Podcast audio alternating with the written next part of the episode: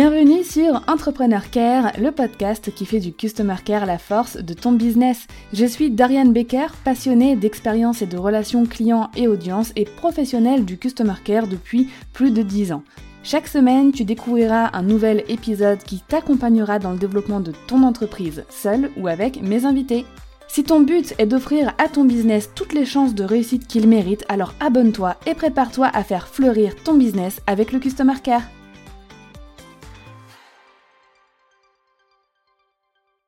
Le Customer Care n'a pas seulement vocation à améliorer l'image de marque, à faire plus de chiffre d'affaires, à fidéliser les clients, etc.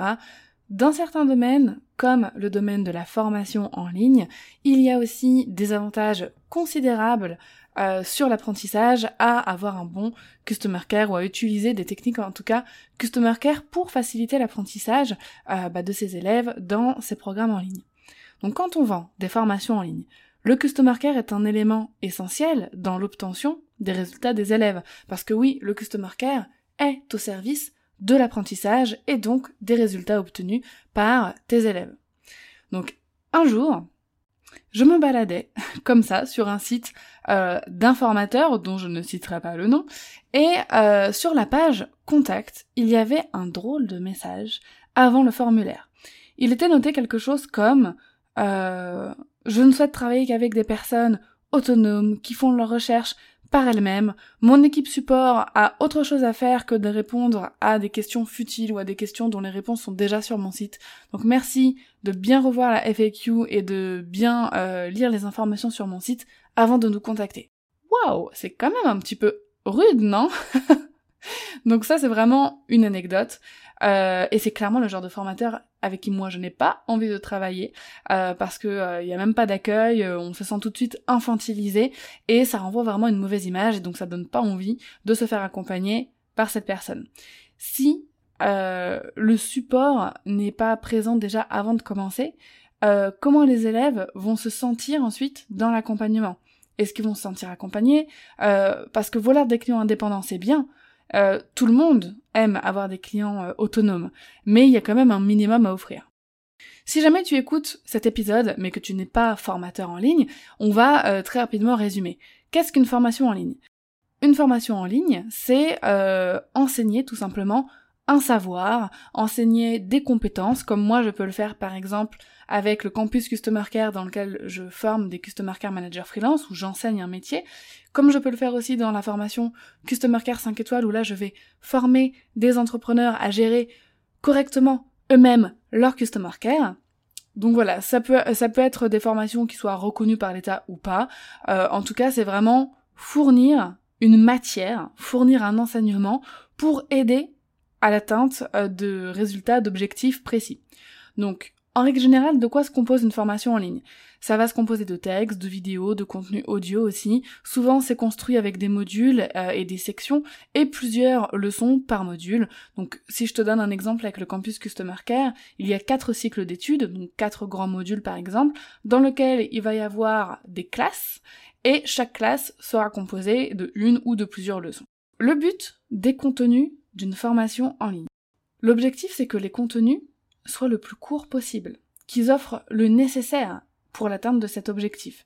Si on peut enseigner quelque chose en 20 minutes, alors pourquoi le faire en une heure? Ça, c'est vraiment quelque chose qu'il faut garder en tête.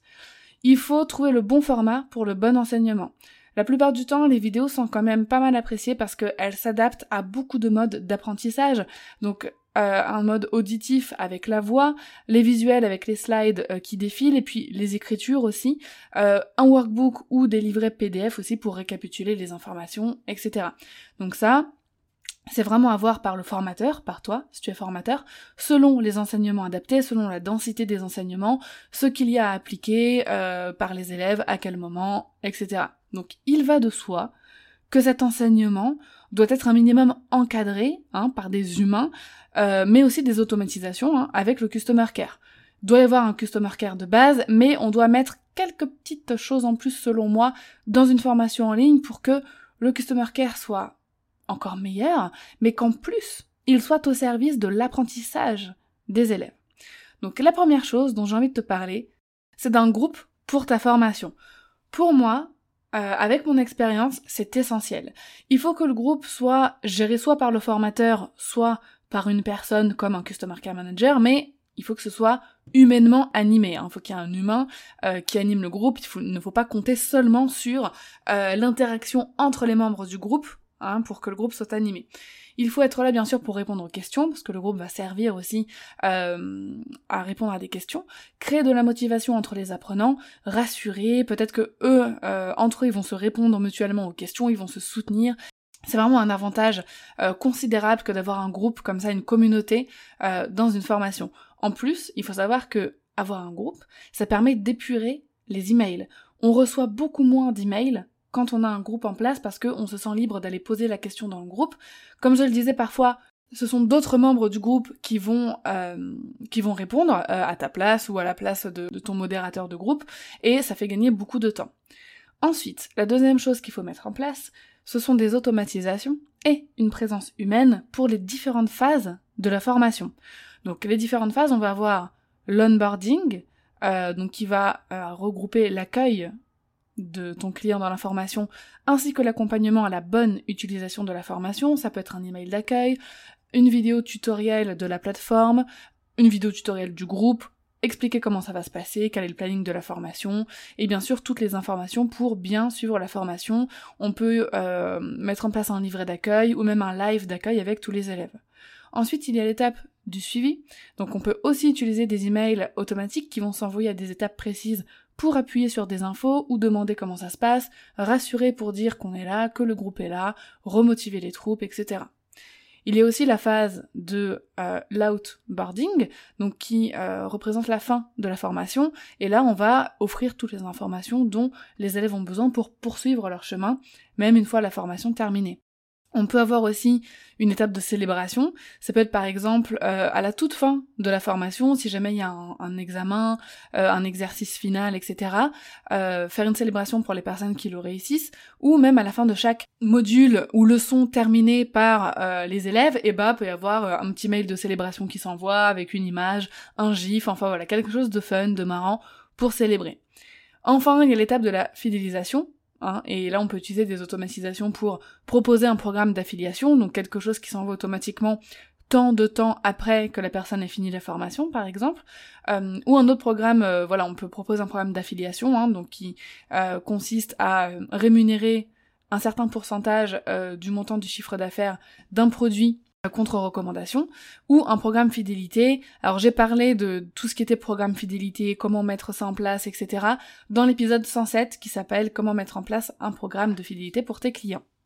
Ensuite, tu peux avoir quelqu'un de présent, bien évidemment, il faut même avoir quelqu'un de présent ou toi pour répondre euh, à toutes ces automatisations parce qu'il y a forcément des personnes qui vont répondre à tous ces emails que tu envoies de façon automatique. Donc il faut simplement que derrière, il y ait quelqu'un pour assurer un support humain. Outre toutes ces étapes. On peut trouver d'autres éléments Customer Care qui vont venir euh, agrémenter le parcours euh, de tes apprenants et qui vont les aider à atteindre leurs résultats. On a notamment la gamification. Donc la gamification, c'est le fait d'utiliser des méthodes, des méthodologies ludiques, amusantes, pour euh, bah voilà agrémenter tout le parcours client. Donc on en a parlé avec une experte en gamification dans l'épisode 118 qui s'appelle la gamification à la pépite de ton expérience client. Donc on n'est pas forcément obligé d'incorporer beaucoup de systèmes de euh, gamification, mais les outils de gamification vont vraiment aider tes élèves, euh, même si c'est facultatif. Il va falloir en mettre seulement si c'est nécessaire dans un premier temps, bien sûr, et ensuite tu peux développer ça quand la base est en place. La gamification, ce n'est pas obligatoire, hein, je le répète, mais c'est un avantage énorme pour euh, bah voilà pour l'expérience de tes clients, de tes apprenants et donc leur motivation à aller jusqu'au bout de ta formation.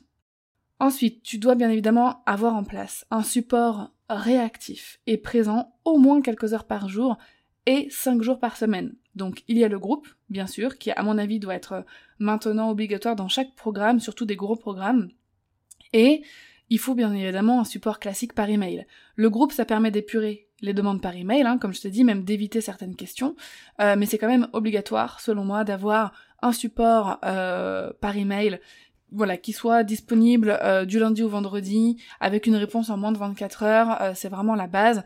Surtout, une question que j'aimerais que j'aimerais aborder ici, ce sont les formules, les formules soit de formation, soit d'outils ou peu importe, mais qui vont proposer une formule simple avec le produit, etc. ou la formation, et une formule un peu premium où on a le même produit, la même formation, mais juste avec un support de disponible. Et là, on va payer plus cher pour un support.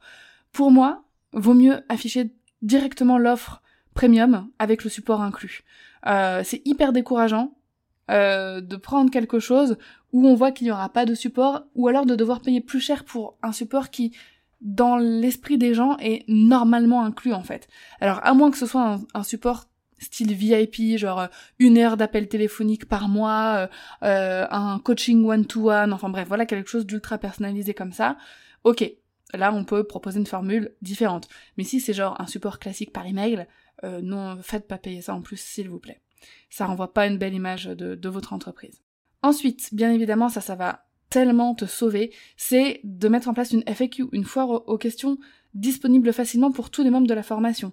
Euh, ça aide à l'autonomie de tes apprenants et toi aussi ça te soulage. Donc cette FAQ, tu peux euh, l'afficher directement dans ta plateforme de formation, euh, sur avoir un canal dans ton groupe aussi où c'est simplement FAQ et avoir copié-collé la FAQ là.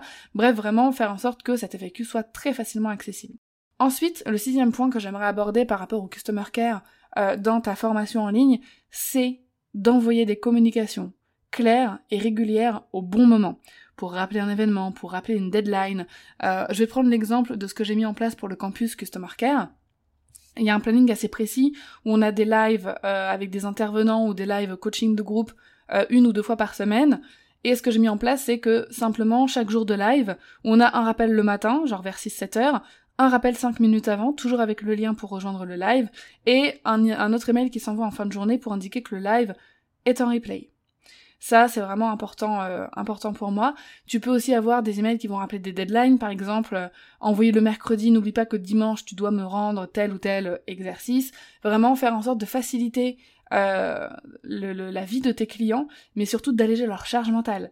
Parce qu'en fait, si tu leur dis qu'ils vont avoir des rappels pour tout, ils vont pouvoir se concentrer sur l'essentiel et pas devoir à se rappeler euh, des dates, des voilà, des trucs, etc. Même s'ils doivent en avoir connaissance un minimum. Hein. Moi, j'ai communiqué, le planning à l'avance, mais si tu peux leur alléger leur, leur alléger leur charge mentale, vraiment, fais-le. Donc voilà, ça c'est vraiment pour moi les bases. Customer care en formation en ligne, on peut toujours faire plus, mais rien ne sert d'ajouter de l'over delivery, des cadeaux, des éléments customer care en plus ou de la gamification en plus si ces bases simples ne sont pas déjà mises en place. Donc à savoir, pour faire un, récapitulatif très rapide, des bases obligatoires euh, que tu dois avoir en place dans ta formation en ligne, c'est un support humain réactif, via un groupe et par email, au moins. Des process et des automatisations pour les étapes de la formation, euh, suivi d'un support humain si besoin. Donc les étapes qui sont l'onboarding, le suivi, l'outboarding, la célébration et la fidélisation. Tu peux avoir un ou des systèmes de gamification si c'est utile pour tes enseignements, une FAQ qui est très euh, régulièrement mise à jour et très facilement accessible, et une communication claire pour alléger la charge mentale de tes apprenants. Je te remercie d'avoir écouté cet épisode jusqu'au bout. Si tu veux euh, réagir là-dessus, n'hésite pas à venir m'en parler sur Instagram à Darian underscore Baker. Si tu as aimé cet épisode et si en général tu aimes mon podcast, je t'invite à laisser 5 étoiles sur euh, ta plateforme d'écoute, donc Apple Podcast ou Spotify, de me laisser donc une jolie note et un commentaire pour que je puisse lire ton retour dans un prochain épisode.